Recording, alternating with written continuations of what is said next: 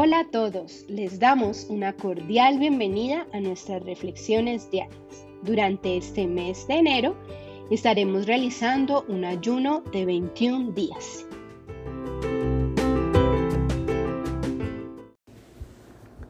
Para la reflexión del día de hoy, te invitamos a leer con detenimiento 2 de Corintios 12:9, Hebreos 12:1 y 2 de Timoteo 4:7.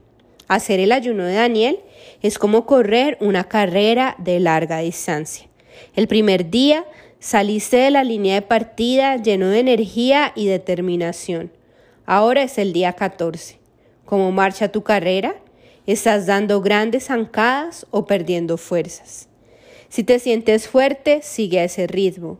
No obstante, si te preguntas por qué rayos te inscribiste para participar en este ayuno, no te detengas. Ahora no es el momento de abandonar, sino de recargar el tanque, reenfocarte y cargar las baterías. El Señor te ha llamado a este ayuno y Él te sostendrá. Haz todo lo posible para pasar más tiempo con Él en oración.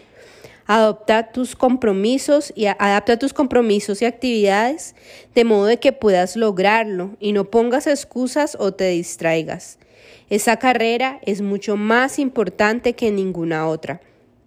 Luego en, una semana cruzarás la línea de llegada y podrás decir he peleado la buena batalla, he, he terminado la carrera, me he mantenido en la fe, según de Timoteo 4:7.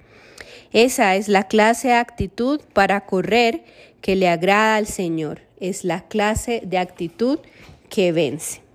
El versículo clave del día de hoy es Hebreos 12.1 que dice, corramos con perseverancia la carrera que tenemos por delante.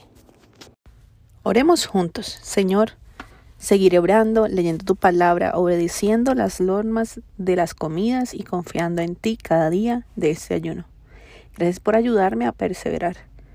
Aún cuando las cosas se tornen difíciles, tu fortaleza siempre me sostendrá hasta que termine la carrera. Hemos orado en tu nombre, amado Jesucristo. Amén.